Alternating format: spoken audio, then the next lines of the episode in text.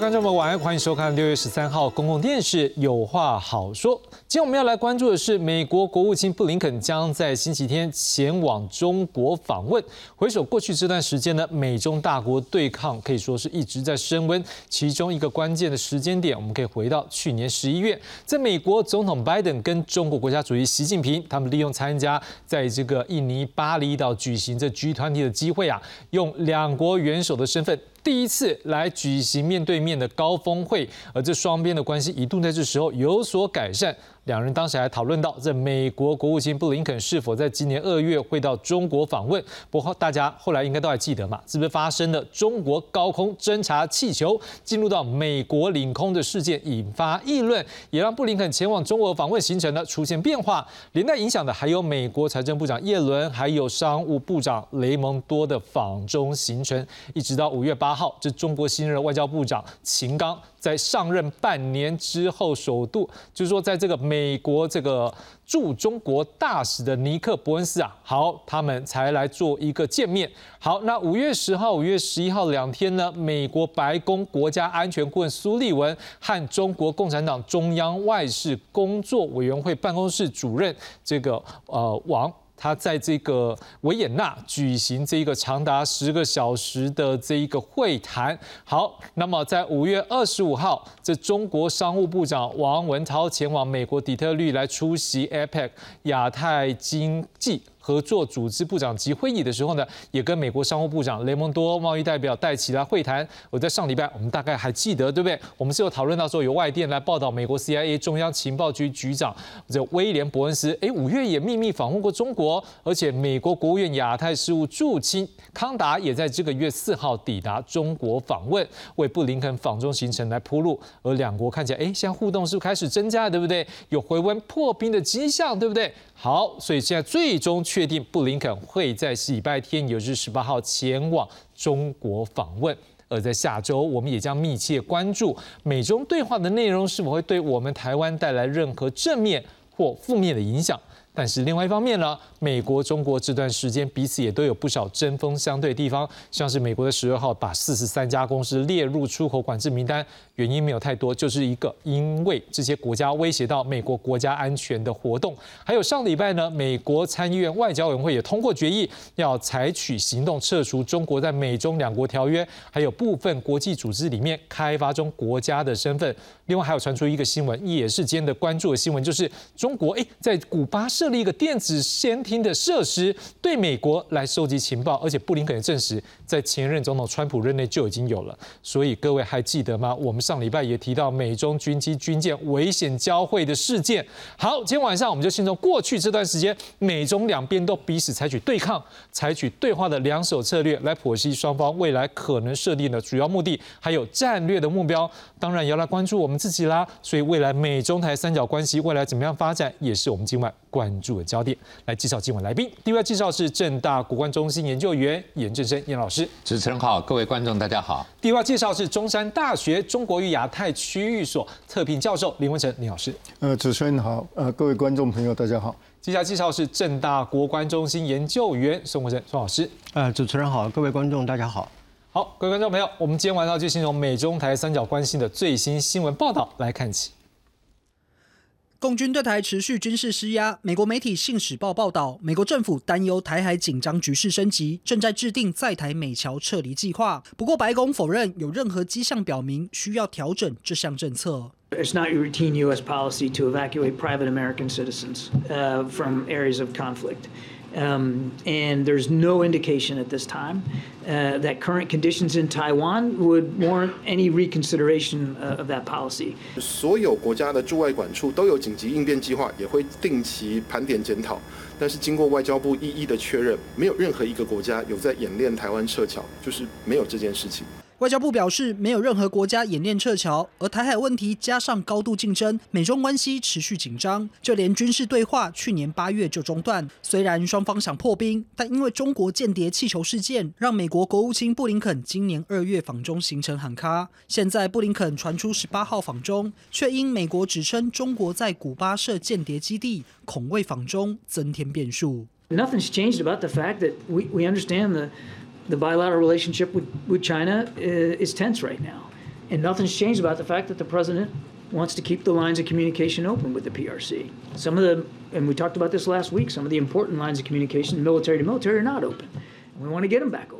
美国想跟中国修补关系，但也持续协助台湾强化防卫。美国众议院军委会公布二零二四财政年度国防授权法草案，内容包括美台联合生产武器的可能性，要解决台湾军售项目延迟交付问题。由于六十六架 F 十六 V 战机延宕交付，原先二零二七年就届满售期的幻象两千战机，传出军方评估后勤做好情况下，再延役十年的规划。记者欧荣吴家宝台北报道。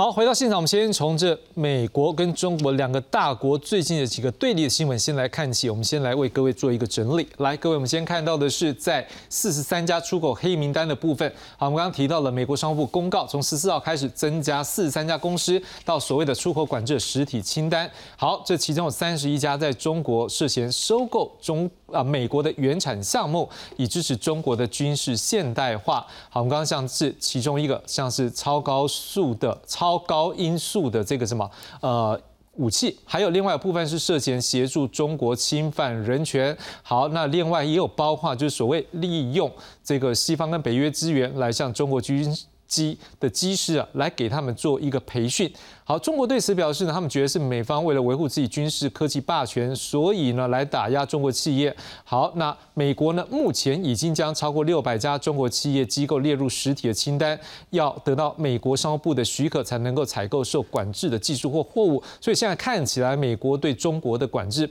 只有增加，并没有减少的趋势。另外，我们来看到下一个部分，那除了这个部分，还有一个就是中国不是一直都有一个好像开发中国家这样的身份，所以当然也会让美国国会不太高兴呢。所以我们在六月九号外交委员会里面通过终止中国开发中国家地位法的法案，也就是要求在两个国家的国际组织。啊，两个国家之间的条约，或者是在一些国际组织中，也不能再给他这样的一个地位了，因为这会有优惠嘛。好，事实上不是参议院第一个，在之前三月的时候，众议院就已经有这样的一个法案了，已经通过了。好，所以当然像两个一啊。参院跟众议院这整国会的上下这两个议院呢，都已经有这样的一个决定之后，对于中国讲，这个压力看起来就开始大喽。所以我们看到他们的外交部发言人汪文斌则表示，这美国看起来就是要剥夺中国发展中国家地位，来遏制中国发展的一张牌。叶老师，您觉得呢？这张牌大不大？另外再加上这一个贸易上面，我看到它也针对这个出口，如果会对于中国，好像它的一些。增加它可能威胁到美国国家安全的部分，也会有来做威胁的时候。他怎么样做这些动作？我觉得这个就是相关的这些制裁啊，那我觉得这个是必要的啊。就是，但是美国一定是会选他这些企业，他认为是说跟美国之间还有一些竞争的关系，或者是说，虽然说说我们讲说他可能是国内有一些问题、人权的问题等等，但基本上美国还是以他自己的利益为最先优先的考量。那我觉得我自己比较关心就是中国到底还是不是开发中国家啊？呃，大家可能就是说，对台湾过去我们是开发中国家，大概都忘记了啊。我自己到刚到美国读书时候，我的学校给我们的学费啊是开发中国家学费，就是比本地的贵一点，但是比外州啊，比美国人其他的，比如我在德州读书，比隔壁 Oklahoma 州来读的，我们还便宜一些。那后来马上就。我们就毕业了，就从就他这个德州就不让不让我们有这个这个优惠了。然后呢，我们到八零年代末期的时候，我们过去在美国，你知道，在这个四小龙垄断了很多的现在大陆的这些产品的市场，包括新加坡、韩国、台湾啊，还有香港。可是到了八零年代末期的时候，美国说：“哎，你们已经表现不错了。”我这个优惠体制可以拿掉了啊，让你们毕业了哇！我们台湾那个时候吵说我们还是小朋友，我们是这个幼稚园的啊，不能马上就把我们这个拿掉，对我们的出口会有影响。可你现在去想，如果我们在九零年代左右拿掉了，三十年之后，我们现在把中国大陆比作三十年前的台湾，那中国大陆现在的发展可能没有我们当时那么平均。但是也确实有很多地方其实已经超过我们一九九零年了啊，所以我在想，这个时代中国大陆也不能不考量它是不是应该从这个开发中国家被踢出去。但是我认为中国大陆更在乎的是说，他今天利用他这个开发中国家的身份，就是哎，我跟第三世界我们永远站在一起啊，他不要说哎，我一毕业以后我就变成。不是在第三世界这一面。我觉得这个是这个这个中国一定要重新去思考，就是说你要怎么样已经开发了啊，或者我们说已经接近就是说新兴工业国家了，你不再是开发中国家的时候，你怎么还去玩第三世界这个政治？嗯，老师，我们回头来看是说，嗯，当然对中国来讲。他现在感受到，他可能不会就像你所想的理性者，他这可能觉得说，你现在美国满满的箭要射向我，就是要针对我，所以这是不是也反映出来说，美中之间这样的一个大国对抗，事实上也是整个一个一个环节都在做思考。我觉得当然是哦，就是说，所以布林肯在这个出访之前哦，他也还是提到说，虽然是竞争，虽然有，他说我们是主要是要化解了啊，那这个对抗绝对是存在的，但是也因为有这个对抗，有可能会引发冲突，所以必须要对话。那我觉得这个讲的就是大概是双方可以接受的部分。那我觉得美中这个过去就是你已经可以看到啊，就是呃美国把他的这个北约的盟友、亚太的盟友都站队了嘛。那哎你也发现中国大陆在中东也搞一些，在中亚也搞，然后在非洲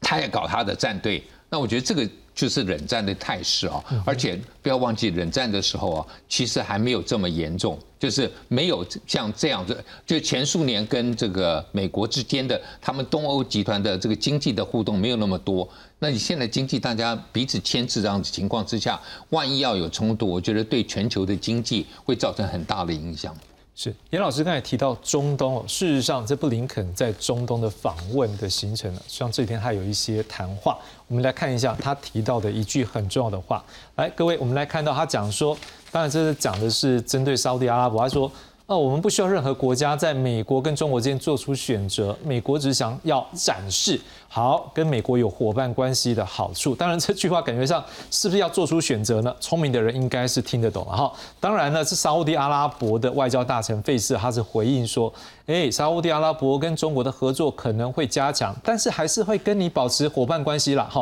因为反正你也只有讲说伙伴关系好处嘛，好，所以这伙伴关系还是维持住。好，他也强调这不是一个零和游戏。和华盛顿近东政策研究所的研究员拉姆利则是说，美国必须继续向中东的伙伴表明，跟中国的关系越密切，可能会排除跟美国建立更深层的关系。好，所以这一也是说。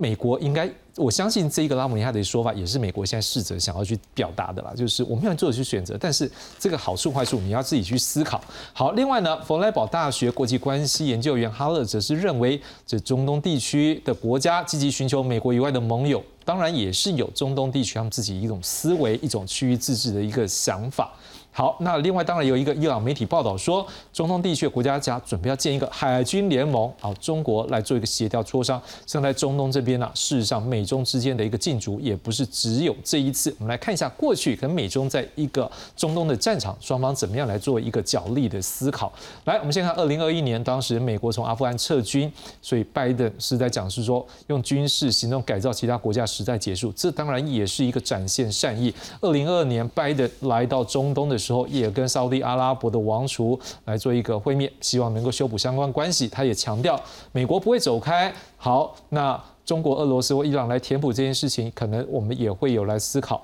然后呢，习近平也在中东来做一个访问，这是在二零二年的十二月，像相隔拜登的这个时间也没有太久。好，然后呢，他也展示了一个他的一个说法，就是说了深化战略的互信，践行真正的多边主义。而二零二三年三月，中国主导沙特阿拉伯跟伊朗恢复中断六年的邦交，习近平也强调他要参与全球治理的体系改革。事实上，这样时间走下来，中东跟啊中国之间的一个关系，绝对会让美国有所一个感到担忧。所以，我们看到二零二三年三月同一个月，好，在美国进军伊拉克二十周年的时候，拜登。来向伊拉克人民道歉，并且宣布今年年底完全撤军。而在今年六月十三号，巴勒斯坦自治政府主席阿巴斯到北京。好，中国外交部也强调，巴勒斯坦问题攸关中东和平稳定。林老师，美中关系当然我们前次看到的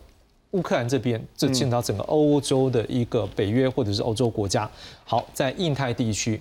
台湾、台海绝对是重中之重，但是也不可否认，从东北亚一路到这个印度洋这些印太整个南海的这些国家，也整个都处理的差不多，双方也在这边都已经各自去做一个外交上面彼此的角力。下一步我们现在看起来在中东，布林肯也去了，甚至大家也在想是说他可能就是中东完就直接去中国了。那在这个过程当中，在中东的这个战场会不会是美中大国博弈的下一个重要战场呢？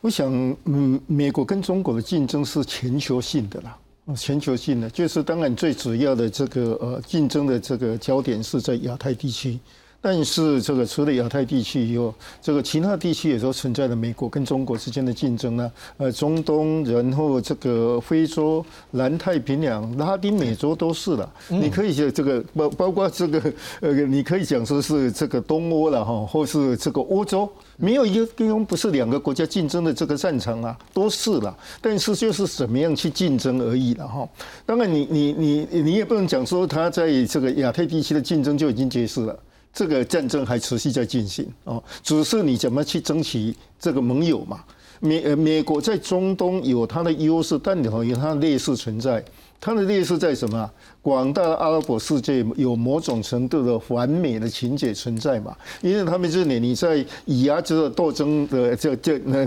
冲突的过程中，你美国是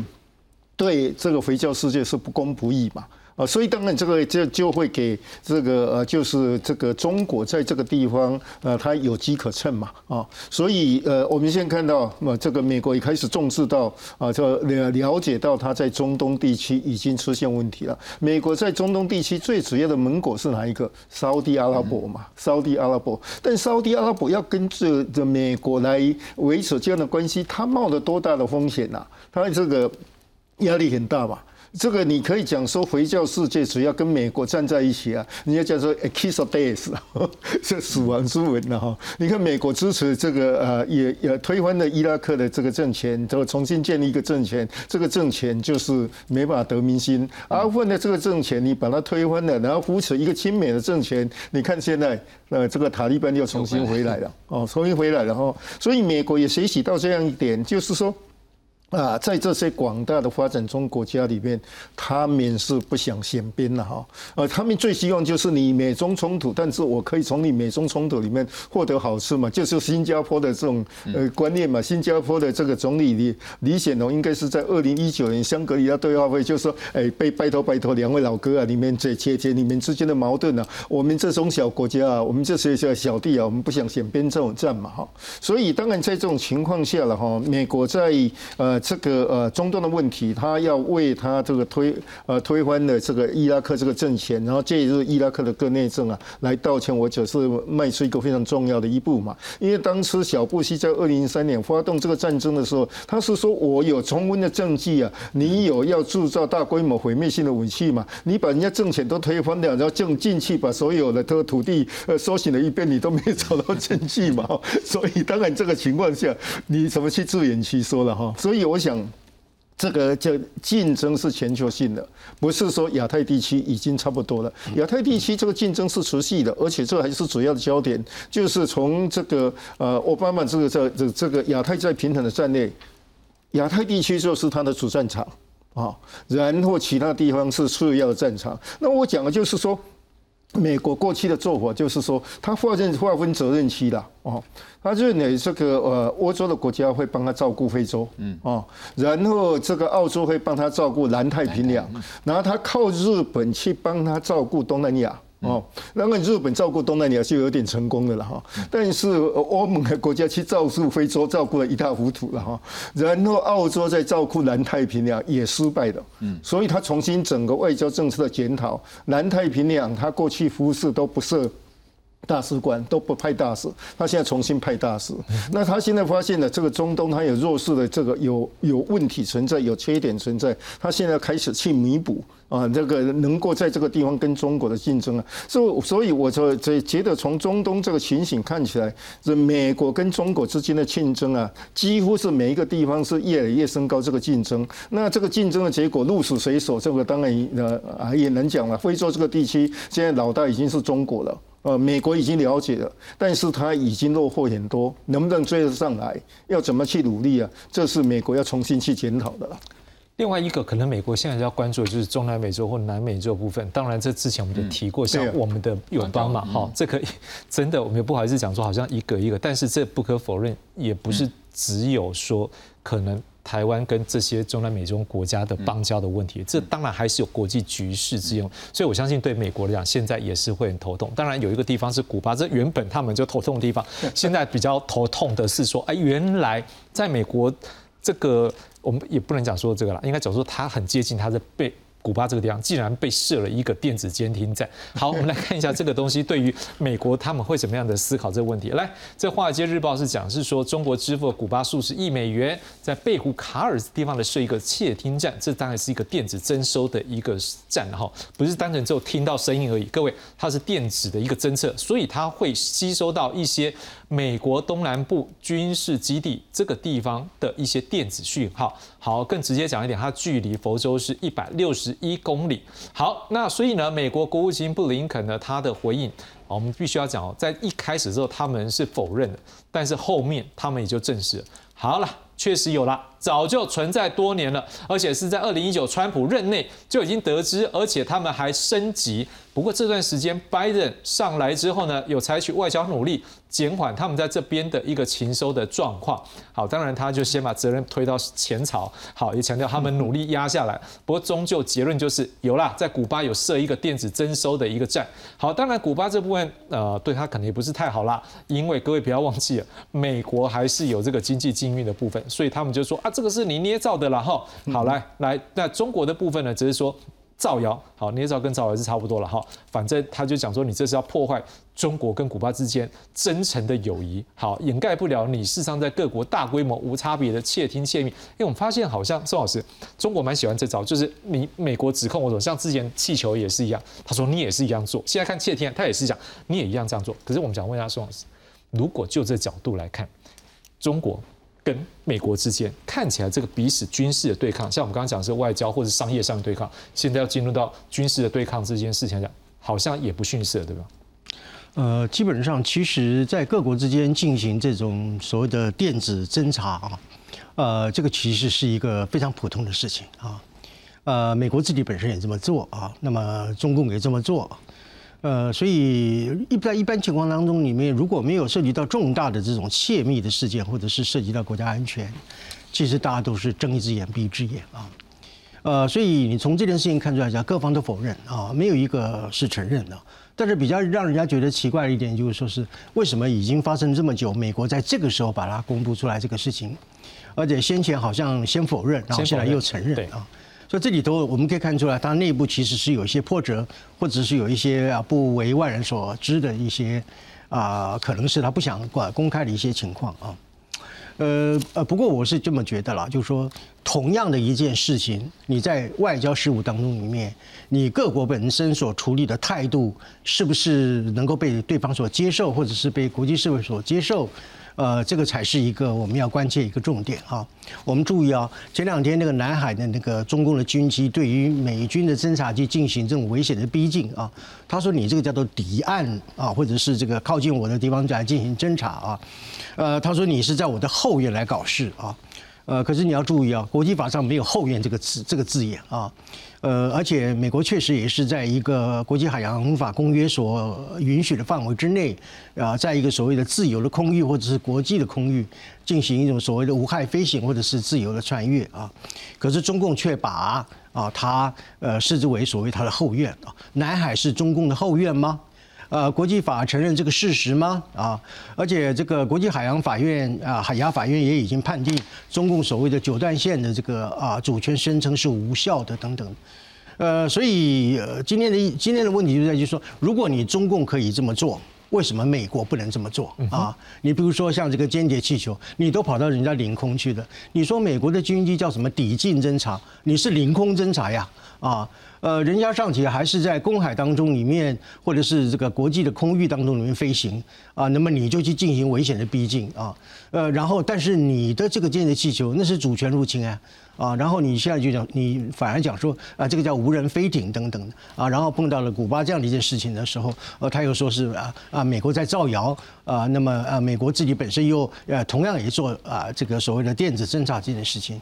就是说，国际社会当中，你们对于这种电子侦查的事情，其实吵来吵去，最后并没有一个终究的答案。问题是在于，就是说，你是采取一个什么样的态度去面对它，以及啊，你做这样一个动作本身，你的这个意义何在啊？你的阴谋何在啊？我们说穿了，美国的所谓的抵近的侦查，当然就是要去设定中国大陆沿海的一些重要的一个秘密的基地或者是军事，包括港口啊、这个机场等等，就是要设定你的所谓的坐标嘛。那么同样的，这个中共在这个呃古巴所做的事情，也是要去收集美国的这个电讯的一个通讯的设备。其实这个都是尔虞我诈啊，都是别有用心啊。呃，但是就是说，问题就在于怎么样，你遵不遵守国际法嘛？啊，你有没有遵守啊国际上所公认的一般的一个规范？而你这样一个作为本身是否可以被容忍、被理解，或者是说啊被原谅啊？这么说啊？呃，所以，但是我们可以看这就美国也这么做，中共也这么做，但是中共做了什么样？他中共是做了一个超越了国际法的规范啊，乃至于就是说，呃，我可以做，你不能做的这样一种，我觉得有点赖皮的这样的一种味道啊，来处理这个事情。那么相对的来讲的话，你在国际社会你的公信力啊，你的信任度本本你就一定会下降啊。呃，所以这个事情本身不是说在那边抹黑啊，然后在那边啊涂来涂去啊就能够解决这个问题。呃呃，最重要就是说你有没有遵守国际法的规范啊，在国际啊政治上按照这样的一个既定的规则在行事，然后你的事情暴露之后，你有没有去真诚而负责任去面对它？呃，你说那个间谍气球还是无人飞艇，我全世界没有人相信嘛，只有中共自己相信嘛啊。然后你说这个啊，这个间谍战，呃，似乎有一点想重演一九六二年古巴危机的那样的一个味道。那你同样也是在美国的后院啊，呃，一般中南美洲被视为呃国际政治上就是所谓的美国的后院啊，但是它不是从国际法的意义上来说啊。呃，但你都可以到人家后院，里面去侦查人家。那么人家到你的这个你所谓的底岸侦查，那么你就用军机去逼近。那美国是不是可以把那个雷达弹给炸掉嘛？啊，所以一件事情在外交政当中，你你是用一个什么样一致性的标准？这个一致性标准是你取得国际社会对你的信任一个很重要的啊。你所谓的大国担当，你所谓的大国作为，正是就是说你要在一个国际法的规范上面做的，让国际社会本身至少怎么样哑口无言，或者是说怎么样？啊，至少某种程度的幸福啊，所以我觉得这件事情最重要就是说，是你站在一个什么样的标准上面去处理这个事，以及你这个事情如果爆发之后，你是不是用一种负责任态度来面对它？是在透过第一个阶段，我们看到的是美中之间的一个对抗，这包括经经济，包括了外交。还有包括了在军事彼此的一种抗衡的状况之下，诶，但现在双方要怎么样来谈下去呢？我们就来看看布林肯的这一个访问可能有哪些内容。来，各位，我们先看到的是在法新社呢。这做一个报道，他是说布林肯预计在六月十八号会抵达中国访问，这会面对象也包括了中国共产党政治局的委员，也就是他的外事办，我们刚刚讲他的主任王毅，还有中国外长秦刚，而中国国家主席习近平也可能会跟他接见，目前还没有确定。而根据美国之音的报道，白宫啊，美国白宫国安会的发言人科比，他是讲说，布林肯想要访问北京最重要的一个理由之一，就是重启两国的军事沟通。呃，Political 这样的一个杂志，他也表示说，美国寻求跟中国对话，是希望建立类似冷战时期危机管控的机制。事实上，我们在之前，呃，包括美国这边的对外都曾提到，尤其在这个军机军舰事件的时候，他们一直强调，希望不要有彼此误解，或者是去错认危机的一个状况，希望能够有沟通的机制。而在中国外交部这边，他们的一个声称呢，是说啊，对话沟通大门始终敞开。我们到时候杨小新怎么样看？说当我们第一阶段我们看到两边的对抗，事实上并没有减少，而且事实上也都喊得蛮高的。当然，这一反正就是说彼此要校正，时候叫价也是其中之一啊。但是接下来布林肯开始去会面，我们一开始也谈到，那也是一路的铺陈，经过很多波折，终于到这一关。你怎么来看他们未来的会面？真的会有进一步实质的进步吗？我认为第一个就是说，他从二月份就是因为气球的事件耽误了，然后。后面就是三月份，就是中国大陆搞两会嘛，那那个时间也还不是很合适嘛，哈，一定要等到那个结束。可是结束之后，看起来美中之间还是有些矛盾，也没处理完，然后马上就是天安门，所以你看他们挑时间就是等天安门都过了啊，这个时间点这个过了之后，然后最重要，我觉得还有一个很重要，就是美国拜登总统已经把国内的这个所谓的举债上限的这个危机啊给处理完毕了。所以可以专心来讨论这个美中之间的问题。那布林肯虽然大家说，哎，这个情况现在看起来也不比那个气球的时候啊更不紧张。为什么这时候还要去？我觉得就是比我个人认为，就是美国国内政治处理完了，他现在就可以来处理这个国国际的问题啊。这是第一个。第二个就是说，如果今天。你这个美国跟这个不这个布林肯去了大去了中国大陆，要讨论什么东西？我觉得这个很重要，就是因为如果你去回头看，我们看香格里拉也好，之前也好，好像美国的国防部长跟大陆的没办法对上话嘛。那我觉得这个军事沟通始终没有办法。那是不是先从？啊，国务卿跟他们的外长开始啊，那然后呢，从这条路切进去之后，然后后面比如商务部啊或者财政部慢慢就打开这条路啊，就而不是因为已经看到国防部长这个这条路。现在好像看起来很难堪嘛，并没有办法沟通，所以你就透过这个 Blinken 哦，虽然我们说他有的时候讲话，可你感觉上他好像就是一个职业外交官，好像蛮温和的，所以有他的一个形式上的优势啊。那我觉得他去中国大陆，如果能够谈出一点，让这个美中之间的对话，不要忘记从二这个本世纪初开始啊，美中有各种固定，我们就是说机制化的对话都没有了。那你现在这个这样子对两个大国，而且两个这么过这么重要的国际的这个这个领导的角色，那彼此之间的贸易啊互动又那么频繁，如果没有对话，我觉得总是会大家会担心啊，会有一些擦枪走火的状况。所以我觉得这一次这个时间点大概可能是最好的情况吧。然后来铺陈是不是到年底啊，会有什么机会，然后让拜登再跟习近平见面嘛？嗯，那聂老师，如果像。叶老师现在是觉得说，那是一个铺陈，那是一个起头，那是一个可能我们也可以讲说是一种破冰了哈。如果说之前这是冰的话，那你怎么来看呢？这样子的一个效果是存在吗？还是说可能目前这样对抗的一个局势，可能我们也会关注啊？这样对抗到这么凶，能够谈出什么？还是双方本来就有想要谈些什么？我想，除了从双方的角度来讲哈，谈总比不谈好哦。就是你，你你很能想象说，这个两个国家是世界上两个最重要的国家。美国的国务卿布林肯在二零二一年一月份上台，到就担任国务卿到现在，从没有去过中国大陆。我之前也有两三年，这个 COVID，呃，现在差不多有五年都没有了，美国国务卿都没去了。对，所以他们有在这个就是阿拉斯加呃有一个对谈，但是也不欢而散哈，不欢而散哈。所以的的第一个，我觉得就是这个呃拜登啊，或许像呃严老呃严老师所讲的，我内部的一些比较棘手的问题啊。我我都有已经 handle 的差不多了。那现在呀，这个美中之间的这个冲突不能够让它继续下去嘛，哈。所以这个呃呃，像这个白宫的发言人讲了，呃，现在这个紧张的关系没有变，但是我们希望跟他对话的这种情形也没有变嘛。那这个他讲这个话是的代表拜登的意思嘛？拜登就是要跟中国重启这个对话嘛，哈。所以过去因为这个气球的关系嘛，哈。那刚才严老师讲了说，呃，这个是这个。间谍间谍战在古巴是更严重，没有错啊。呃呃，当然这个更严重的是挑战美国的门罗主义的哈。对啊，那个可是你看这个呃这个呃呃布林肯他怎么讲？哎，过去就有了，哎，就是不要不希望因为这个就这个这个间谍的这个战的这个事情呢，就是让他对到想要到中国去访问这个事情又去不成嘛。所以你可以从这个谈话里面，他是很想去的。那你想说有没有效果？这个呃，你如果看李尚福啊，呃，中国的国防部长跟这个 Austin 在香格里拉的这个讲话，然后再对照了这个呃，就就是这个呃呃，拜登在 G7 广岛 G7 的讲话，而且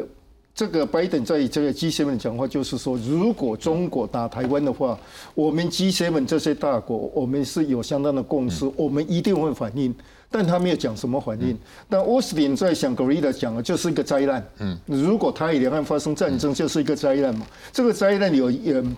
两个意思了，一个是台湾是半导体的重镇嘛，对全球经济会是个灾难嘛。第二个就是这个呃，我们如果把这个过去啊，这个呃拜登讲四次说他一定要派兵介入啊。那就是美中的战争嘛，这个更是一个灾难啊，这是一个灾难哈。那接着这个美国现在其实不想跟中国战争啊。然后这个李尚福的讲话就是说，美中如果发生战争的话，这个是完全不可思议的，这个真的也是个灾难嘛。所以两个国家都想要避免这个战争的发生嘛。那你要既避免战争的发生，就好像主持人讲了，这个美中之间的对话就是一个风险管控嘛。啊，风险管控，因为美国跟中国会发生战争，就是台海地区嘛，台海地区已经被他认为就是对涉及到美国重大利益啊。但是最危险的地区嘛，为什么最危险地区？因为一发生战争的时候，美国就卷入嘛，就是跟另外一个准超强之间的一个这个在战争嘛，哈，所以。他当然要进行这个呃风险的管控，就是要对话嘛。那你看，做过去这两个月了哈，刚才主持人也一列举的哈，包括呃负责亚太的助呃呃呃呃这个助理国务卿哈，呃那这个然后这个呃白宫副这个国安会这个中国与台湾事务的资深主任呐，然后这个呃美国驻这个呃中国的大使伯恩斯已经被冰冻了好几个月，重新拿出来，呃也见了好多人，商务部长也见了，王文涛也。也见了，这个外交部长也见了。过去两个月大家都在铺陈，啊铺陈。然后呃，当然我觉得这个呃亚太驻军去的时候，某种程度是要呃为这个呃布林肯去访问中国先摸摸底嘛。啊，那谈的问题一定是谈的那些了。啊，现在从美国的角度来讲，呃，这个有一些不是那么急的，但最急的就是台湾的问题嘛。台海的问题嘛，另一个就是呃俄罗斯跟乌克兰的问题嘛，他不希望这个俄罗斯现在已经看起来节节败退了，呃这个乌克兰已经要反攻了，那现在能够这个呃呃扭转呃俄罗斯这个这个败绩的，就是中国可能不可能介入嘛，所以他一定要去警告他，这个 G7 已经警告他了，他现在可可以呃呃 Brin 呃 Brinken 要去警告他，那台海地区当然也不是。这个他是我担心的，就是呃擦枪走火或是意外的事故哈，这个发生的时候，是台海地区真的会有一些军事风险，不然美国现在已经开始为台海地区可能发生战战争啊，把这个腔调已经开始在慢降温了。哦，你看到一些讲话，他有些人讲的说，二零三零年之前也不见得会发生战争嘛，这个战争也不是不可以避免嘛，他已经开始了把这个腔调把它这个降温，那就是说希望啊。不要你一直讲一直讲，然后大家越来越紧张。你讲了这么狠的话，他也讲了那么狠的话，然后到最后越来越狠的时候，你呃变成没办法去反核。所以啊，你说他这个气会不会有结果？我觉得多少有结果，因为这个只要呃双方沟通的就代表双方有这个意愿嘛。那双方有这个意愿，双方就不会朝这个极端的方向来走嘛。这个情势就会缓和，甚至包括台海地区都会达到某种程度的缓和了。是好，宋老师，大概严老师有提到，这是一个开始谈话的一个空间。好，那林老师也谈到，这有风险管控的空间，双方也都不希望发生这个擦枪走火状况。但是也不可否认，还有一个背景，美国要选举。对于拜登来讲，正式宣布连任之后，他也必须要有很多的布局，所以当然也像刚刚严老师也提到嘛，他可能也一个步骤一个步骤，好，也包括是说啊，刚李老师也提到，阿斗内外都已经大家都已经处理到一个步骤，您刚有提到这部分，好，那所以如果这个角度来看的话，宋老师你怎么样看说这个美国的这个大选会不会可能也是未来美中在做一个对话或者是这个对抗的过程当中一个很重要的因素？呃，基本上我认为美国的大选啊，在对中政策的影响也不是那么大啊。为什么？因为实际上这么多年，我们已经看得很清楚，民主、共和两党啊，对于对中政策是高度的一致啊。呃，譬如说您刚刚所提到的那个，就是要去剥夺啊这个中国的这个所谓的开发中国家这个地位哦，它是全票通过哈，反对是零票的啊。显示就是说，在对中政策上面，这个总统大选也好。啊，民主共和两党也好，其实都已经是啊空前的一个高度的一致，啊，应该不至于在于对中政策上啊相互的影响啊，这个可能性不大啊。呃，但是我愿意比较从本质上来讲啊，就是当然两个大国之间建立一种我们所谓的一种叫信心建立机制啊，呃，或者是说目前比较迫切的这个所谓的军事透明化啊，理论上来讲，对于两国之间啊，在所谓的避免误判啊这样的一个前提之下，确实是。有这个必要啊，或者是说也有它一定的重要性啊，呃，但是我认为就是这一次的这个啊布林肯的访中啊，呃，虽然说是啊想法上是无可厚非啊，但是我觉得他在目标的达成上来讲，我认为是毫无可能啊。我讲四个字，毫无可能啊。这话怎么讲呢啊？就是说我们从这个呃布林肯他自己所讲，他说他此行的目的是要寻求跟中国建立一个危机管理机制啊啊，当然这个理论上来讲，我们啊都可以接受。啊，不过这个过从他过去所讲这个危机管理机制，这个危机本身至至少上在啊策略上有三个面向，第一个叫做设置护栏，第二个呢这个叫管控分歧，是最后是什么样避免对抗啊？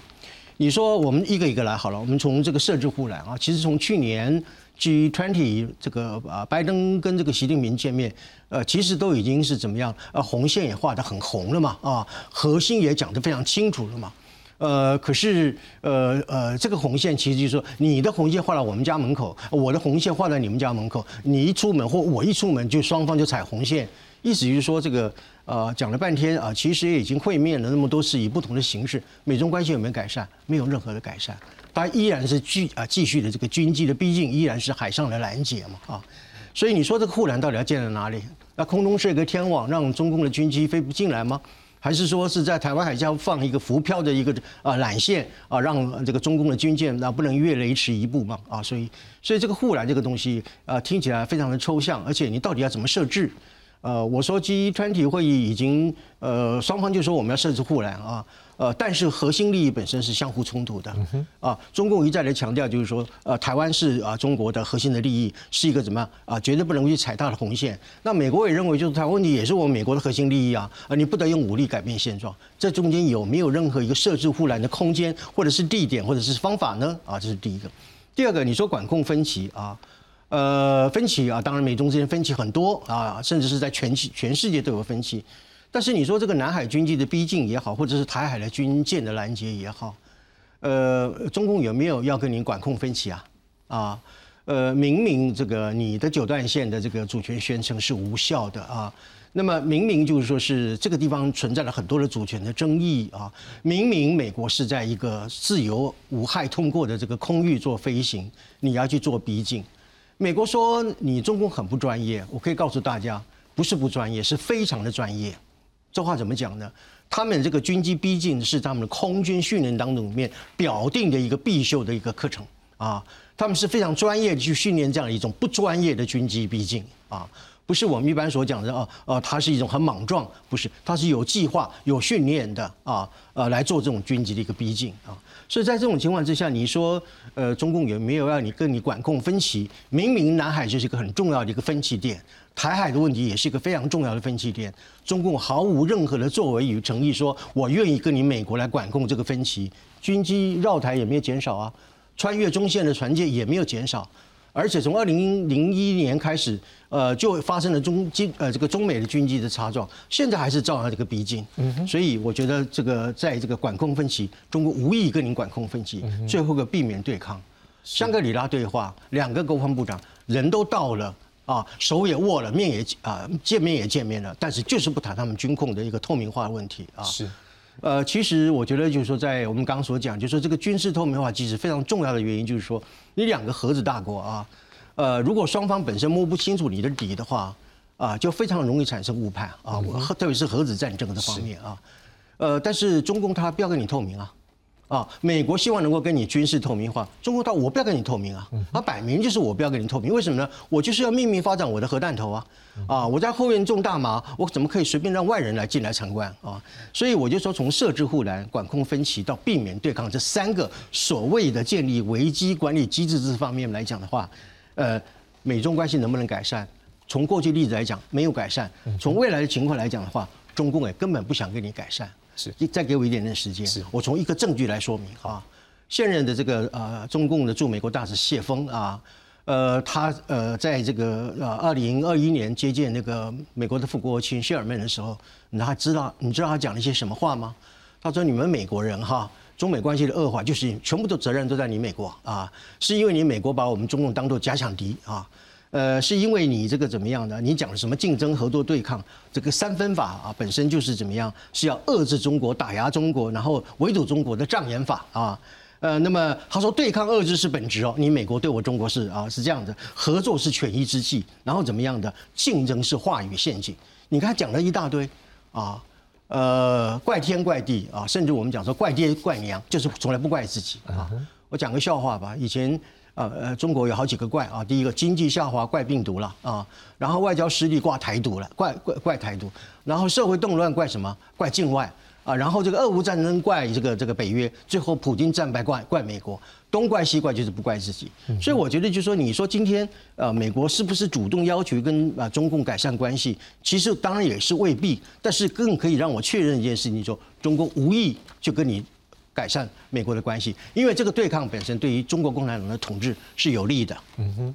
的确这个关系是双边的。如果双边如果有一边真的是不愿意谈的时候，这就是很无奈能够改善，这样这关系存在是我们跟对岸的关系 也是很无奈了。好了，但是他们要不要谈，我们就接着这一段我们要思考这个问题。不过这个台美中三角关系除了两岸这一块，有另外我们要来关注就是台美。各位有好消息呢，我们之前不是有讲到说台美贸易倡议吗？他们的国会，美国的国会现在也很给力哦，他们希望能够让它是成为一个法案的模式，所以他们也特别强调这个一定要送国会。所以在今，天各位六月十三号嘛，美国时间比我们晚一点，对不对？好，他们待会的国会就会来审议。我们来看一下这个内容。来，各位，我们看到是美国众议院将要来审议好我们两边这个台美二十一世纪贸易倡议协定的第一批的一个内容。好，希望呢能够透过这样的一个审议呢，来确保这样的一个法案是有它的一个法律的效力，也能够对于两国之间关系能够更强力的一个支持。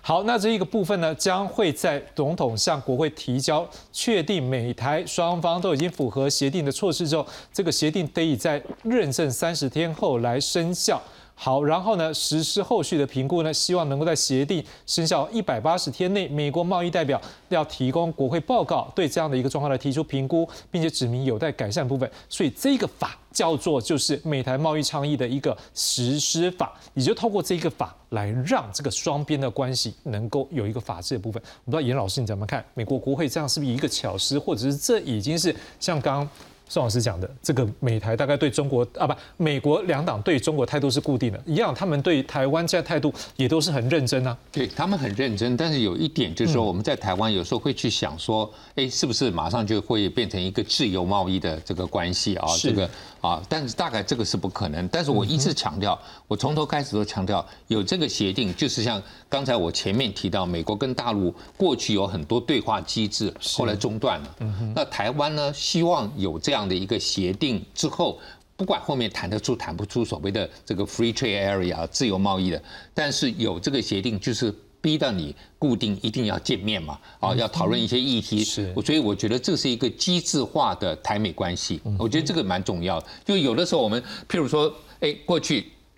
这个我们讲说 T 法谈判谈了一半，哎，不就没有了？那我们现在觉得说有这个，而且有国会在给加力的话，至少你就是逼的美国要一定要跟台湾在这一方面啊，不管谈得出还是谈不出自由贸易，但最终总是在谈判当中。那谈谈的时候，我觉得这个关系就比较好。嗯，我来补一个，嗯，因为现在，嗯。美中嗯要谈了嗯，那对我们台湾讲，我们当然也希望他们关系好一点。对，但是我们有另外一个角度是说，呃，中国毕竟是对我们有所威胁嘛，我们也会担心在会谈当中会不会对我们有所不利。所以这个过程当中，美国持续的给我们一些像这个假设对我们一个善意的时候，你怎么样看？说我们可能站在我们的角度，我们也希望美国在美中台三角关系是保持什么样的一个立场来对台湾？我我觉得美国啊，其实还是希望啊，台湾跟大陆也恢复。谈判嘛，就是我们看最近罗森伯格的讲话也是如此啊。所以如果今天布林肯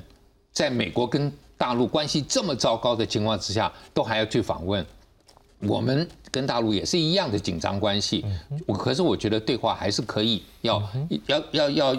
找一个创造性比较有这种啊这个思不同的思维。尽量能够朝这个方向，这个我觉得也不是美国反对的哦。就是美，我如果今天你维持你的立场，你去跟大陆谈，我觉得美国也是希望看到两岸对话嘛。他们自己也在对话，他也希望看到两岸对话。我觉得这是我们可能可以从这当中学到的一个。是林老师，我想跟你请教，如果说像过去的一个案例，好，过去的经验，像布林肯去到。中国这边来做访问，甚至我们刚刚看到，有可能他会跟中国国家主席习近平来会面的时候，像过去您所了解的经验，美国会不会在这部分也会来告诉我们他们谈了些什么？因为一定会闭门会议，我们没有看到的地方。另外一个，我也一样的题目来请教您，您怎么来看？就在我们台湾的立场，我们当然希望美国在美中台三角关系的一个扮演上面，他会对台湾保持什么样的立场或态度？我想这个嗯，就是针对这个问题，我先做一点这个回答了，就是过去的惯例，这个美国有这么重要的。不管是高峰会或是呃这个国务卿啊，跟这个对方呃中国的这个外长，或是这跟跟他们的国家主席有见面的时候，美国事会都事后都会向我们简报。是啊，这个是因为台美之间的互信啊，这个互信是这样点点滴滴累积起来的。你去跟这个呃对我威胁的这个国家谈了些什么？你来向我简报。这是表达你的善意，也希望台美之间的互信不要因此而破坏哈。因为呃，过去是从毛泽东的时期了哈，这个呃。中国跟这个美国要见面，其中的目的啊，就梳理台美的关系嘛。嗯，我我我这个跟你的最大的伙伴或是最大的这个朋友来见面的时候，那你一定会怀疑啊。如果你的朋友没有向你简报的时候啊，你心里面一定有疙瘩啦。他们到底秘密谈些什么事情呢？是不是把我卖掉了？所以过去双方都会这样。是我们这个呃台以两岸之间的协商。我们也会向美国警报，那美国跟我们呃这个美国呃呃个布林肯去的时候，他也会跟我们警报，这已经累积有年的这个呃就是惯例了哈，所以这一点是我觉得是这个一定是必然是这样子的哈。那刚才这个谈到的就是美国众议院审议啊，这个台美这个贸易倡议首批的协定呢，呃，这个怎么样去这个去呃美国国会啊呃希望能够 push 一下哈，过去。过去啊，我曾经跟这个嗯呃美国的朋友讲说啊，呃，这应该是一二十年前了哦。我就说，呃，你可以不可以帮我们呢？这个呃讲讲话，就是说，呃，这个台美之间可以不可以坐下来谈？呃，这个具有贸易协定的哈。纵然没有谈谈成功啊，对我们台湾会有一种鼓舞的作用嘛。我们跟世界上最大的经济体之间坐下来谈嘛。啊，那这样子的话，会使我们呢，呃，感觉到就是我们没有那么样孤立哈。这个朋友跟我。讲啊，说现在这个美国的国会议员根本不敢帮台湾讲话，因为他他们说这个说从美国的呃这个亲台湾的朋友来讲，你没有做到嘛，你的市场没有开放嘛，你美国猪肉这个牛肉都没有这个呃开放嘛，你这样一个不是一个自由贸易的市场，我怎么可以帮你讲话来说要推动啊这个谈判签订呢？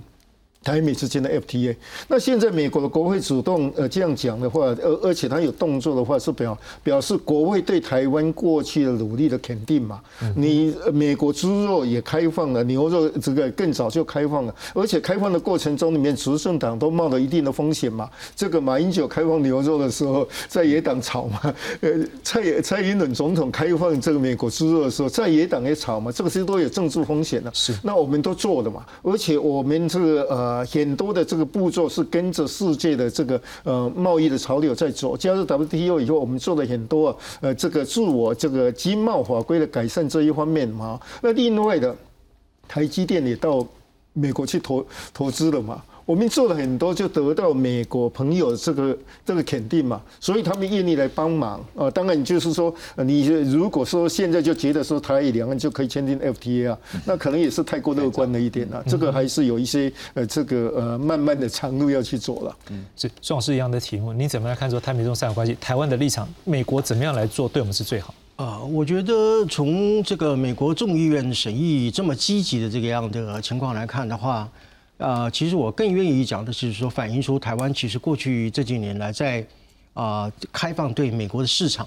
啊，刚刚譬如说林老师也提到啊牛肉、猪肉等等这一类市场的开放，其实台湾已经做了很大的，我叫我称之为怎么样，就是说风险式的牺牲啊，或者是一种牺牲式的一种 啊退让和合作啊。呃，因为过去关于这个美国这个肉的这个问题，确实是在国内产生很大的政治风暴嘛，哈。我觉得台湾在这个过程当中里面对美国市场逐步的开放，这是一个努力一个过程。我觉得这个过程得到了美国的肯定啊，所以这一次他才能够那么样的积极来协助啊这个所谓的贸易倡议啊。啊，当然，你从这个贸易倡议到这个 FTA，这是这不可能是一步到位的，它这一定是一个渐进的过程。就如同说，过去呃，台湾开放啊，美国的这个啊，向美国开放市场，也是一个阵痛的一个过程，或者是一个演化的一个过程啊。所以我觉得现在的许多的批评，呃，也不要那么样急切啊，或者是那么样的认为，就是说，呃啊，要这个我们呃也也不能够一立刻立竿见影，或者是等等的。我觉得这个批这样的一个批评都是不够不够客观。那如果就台美中三角关系的话，你怎么样看？希望美国怎么样的角度对我们最好？我觉得是这样的，我觉得在这件事情上，美国是表现出一种叫做盟友的价值观呐，啊，盟友价值观，就是说。呃，怎么讲呢？就是说我愿意把它比喻成是一种呃经济性的台湾关系法啊。虽然说这个比喻不是那么样的贴切，但是我觉得那个基础点和它那个利益和用心，基本上还是基于一种所谓的啊盟友的一个价值的啊联盟嘛啊。呃，因为因为 呃，因为台美的经贸关系，呃，您要补充还是我插一句而已的，就是说如果川普还朝的话，那台美要签订 FTA 啊。就不太可能。川普的回潮可能有一个更困难啊，现在他是要解决他的一个官司的问题。抱歉，跟你打断。哪里没关系啊？所以我认为就是说是呃，这个台美贸易，我认为也是一种通过贸易本身来啊形成台美之间更为坚定的价值联盟。嗯啊，它实质上，嗯，你想，哎，实质上，实质上他可能目前还看不出一些真实的牛肉。对啊，但是我觉得这个整个框架、整个趋势。和整个台美关系的本质是朝着这个方向去走啊，是因为以前再怎么谈总是谈不拢嘛哈，是呃甚至连个影子都没有啊，甚至还招致到国内很多政治风暴的一些负效应。但是我觉得现在很多人一些负面的效应都已经慢慢的沉淀下来。那么走向一个比较健康的啊，比较正常化的一个道路。是，所以我总结的来讲，就是说台美贸易啊，也是啊，怎么讲？美国实现他对台湾的一某种程度的承诺，是啊，保护这样一个义务，是实现他一种盟友价值的一种很重要的表现。我就补一下，就是美国啊，在一九八零年代的时候，是台湾出口市场最多一次的时候，百分之五十，现在只有十二十三。那我觉得，如果我们不希望天天依靠大陆市场，总是双方应该想一个办法，就是让我们的这个分散风险，让我们的这个跟美国的这个经贸的互动，应该要变成更多嘛。啊，如果说大家都希望能够降降低风险，可是现在看起来始终这个一直没办法调整，啊，还是事实。